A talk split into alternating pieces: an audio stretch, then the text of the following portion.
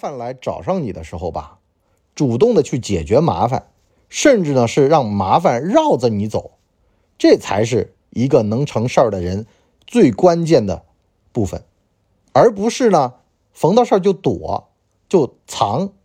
那这样的话呢，你这辈子就不要想独当一面了，那肯定得有人替你负重前行，甚至呢是替你扛事儿的人扛久了都会离开你的，你放心好了。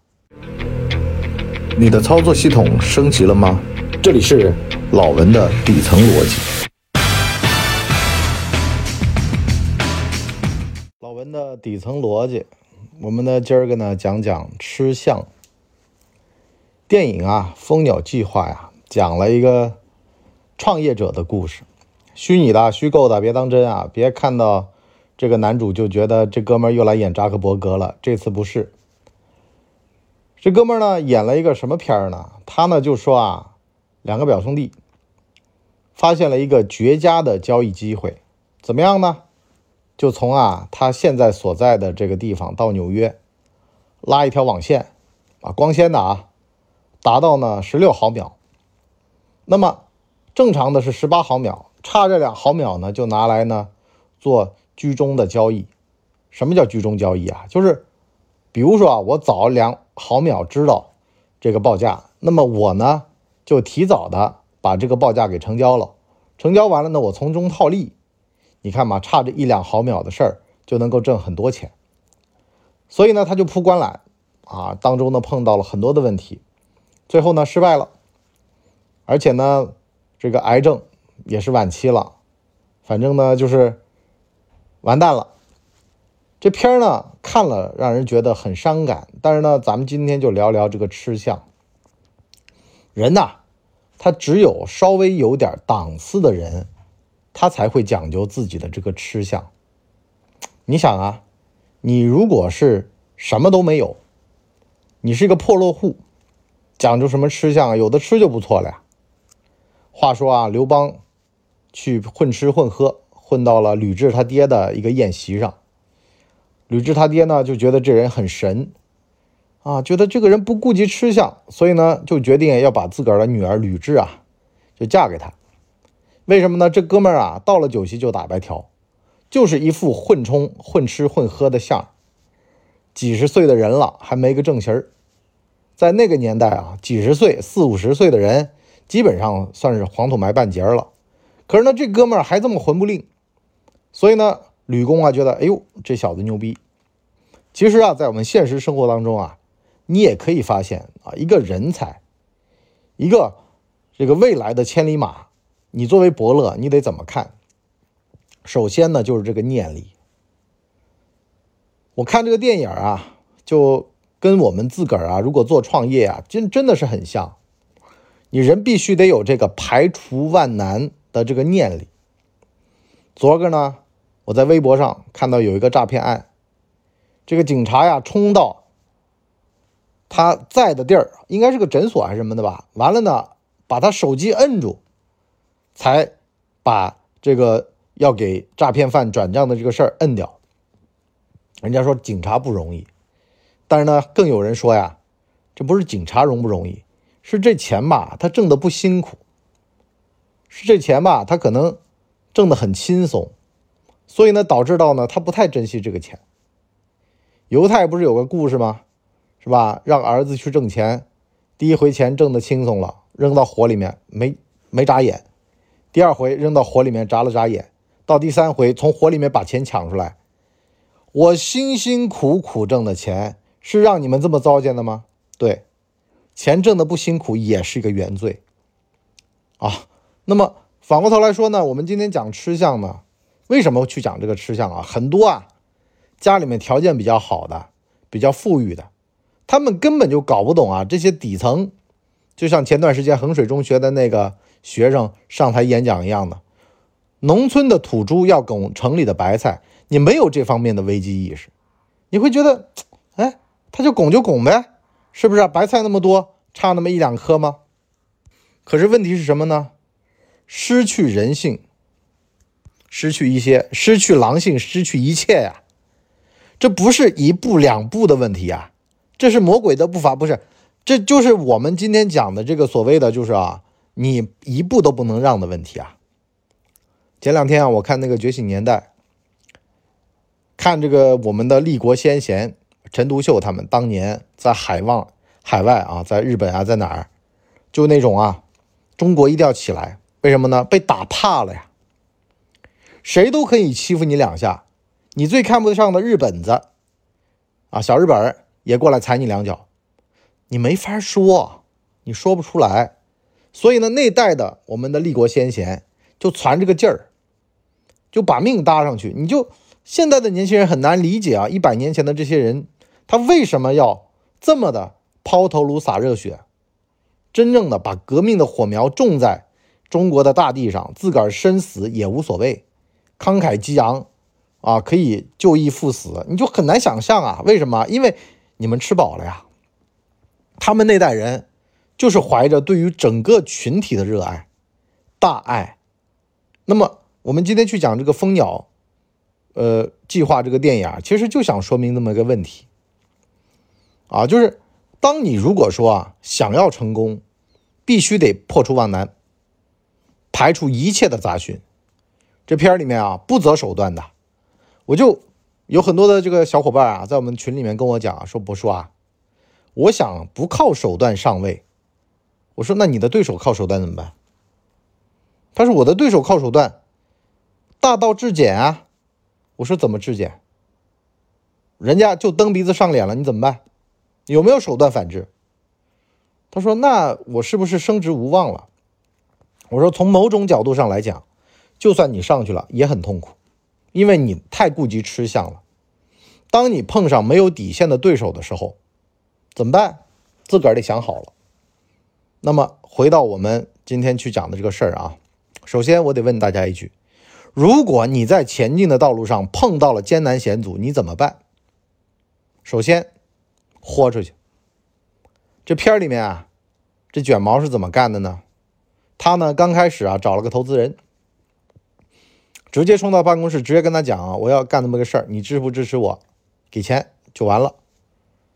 其实啊，很多人就说啊，回到二十年前，碰上大马、小马，特别是大马，你会觉得他就是骗子，是吧？可是其实说句实话，所有的野心家他就是个骗子。哪个野心家一开始说好的，跟最后干的可能都不是同一件事儿，但是他就有这个胆儿，他敢去说这个话。第一次开会开完，告诉对方十六毫秒，到了第二次，投资人把他拉进来。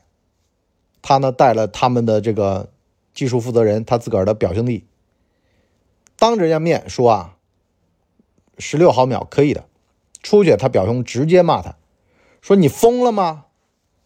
这一毫秒啊，我们其实是十七毫秒呀，我们达不到十六的。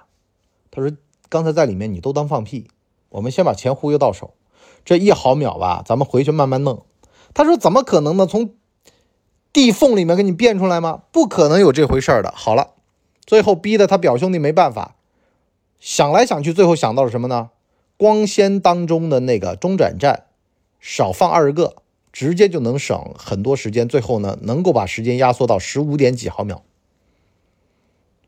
办法总比困难多。那有人问了，你这不择手段，你骗投资人呐？可是说句实话，已经箭在弦上了，已经都。成这个模样了，那咱们只能死马当活马医了。哦，还真的万分准备完毕，再打呀？那就别打了呗，是吧？就像当年中国去研究两弹一星这个事儿一样的，多少艰难险阻啊！说大家都还没吃饱呢，研究原子弹干嘛呢？可是你得知道呀，原子弹没有，永远背后有一把刀在那儿放着亮光等着你呢。这就没有办法的办法，硬着头皮也得上。所以呢，那就回来呗，归国呗，做呗，是不是？做不做得成再说，反正呢，把决心先放出来。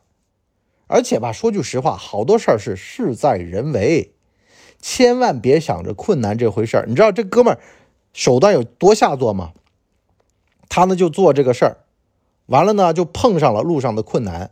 就那哥们跟他讲：“我是啊一个新教派，我这个教派呢非常传统。”我们是不准任何快的东西在我们眼前或地底下穿过去。这哥们儿就直接啊找了个律师，完了呢找了美国的法律，说从地底下三十米过去穿过去，我就不可以可以不管你了，拿律师函给他看，说你们家地底下三十米的东西不属于你，直接就弄过去了，让那帮人啊就觉得你们是强盗吗？对，就得这么有魄力，是吧？谁挡我，挡我者死。完了呢，到后面他发现自个儿得了癌症了，怎么办呢？癌症是不是？没关系，我就熬着。完了呢，自个儿表兄弟被抓进去，因为呢，那个原先那个公司啊告他们那个代码呀，就是被他偷走了。他这个表兄啊，这个被逼急了，也是个狠人，直接在程序后台把对方的那个速度给降下去了。但是呢，对方赢了，为什么呢？因为对方那个微波基站直接十四毫秒就够了，所以呢，俩人呢最后想了个办法，就这哥们儿啊，在进医院做手术之前还打了一通电话，告诉保险公司，万一我这个项目如果有人要超过，我得买个保险，买了这个保险你得赔我，什么意思呢？他最后还想搏一把，通过坑保险公司把投资人和自个儿的钱给找回来，这样的话买自个儿输。压住自个儿输，那这样的话把钱找回来就是无所不用其极。也就是说呢，只要有人敢拦着我，我让你不死也得脱层皮。你说这个吃相好不好看？肯定是不好看。你说这个胜之为武吗？当然不武了。但是没有办法，咱们是屌丝出身，咱们什么都没有，从零到一，那怎么办呢？那就是，反正树皮啊，我都给你摘下来先吃了。是吧？如蝗虫过境，就这么个一步一步一步的，到最后还是失败了。俩人坐在那个传统教派的那个地上，说：“啊，以后你们家地底下没有穿过去比这个快的东西了，已经给你摘掉了，是吧？我承认失败了，啊，败给了人家微波技术，是吧？加个天线、五 G 技术就行了。可是呢，反过来说呢，他们也留了个希望，啊，因为呢，他那表弟呢又研究出来一个新的玩法了。”啊，叫什么中微子的技术是吧？但是啊，话说回来啊，我们有的时候啊，就是中产阶级或者是精英二代，很多时候想不明白，穷人为什么要拱城里的白菜？穷人为什么要这么拼命的往上爬？穷人为什么要吃相这么难看？为什么这个人那么谄媚？这个人那么的卑微？面对他的上司，面对他没有办法呀，朋友们。未经他人事，莫劝他人善。他们家兜里面可能就这么点钱了。你看过《幸福来敲门》吗？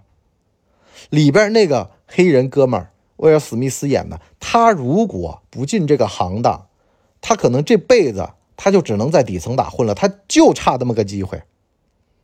你轻轻松松买张彩票，他可能要攒很久的钱买张彩票。他们对于彩票的观感是不一样的。所以呢，当你看到很多的人欲望很强。药性很强，这个时候理应报以的是 respect，尊重，对不对？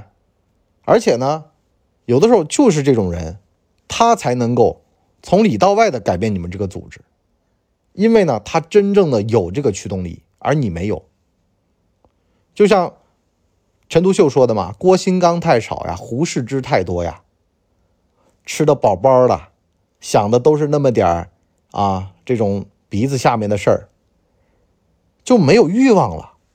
这个国家、这个民族、这个组织、这个公司都需要有欲望的人来。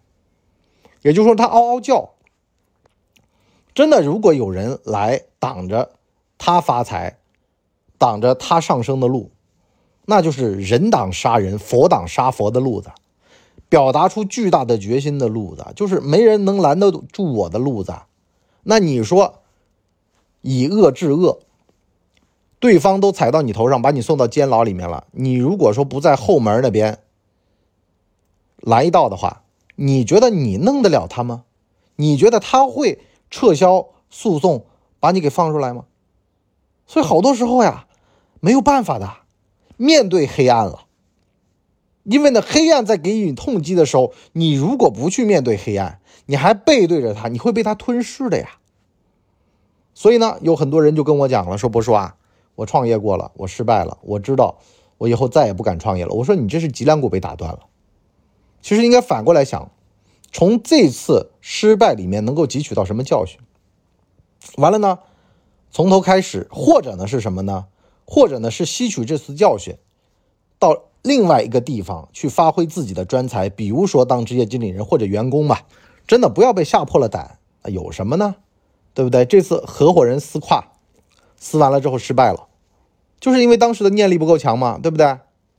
一定要抱着一条心。这个呢，我们在我们的下半集讲，叫什么呢？叫做没有张屠夫，我就不吃黑毛猪了吗？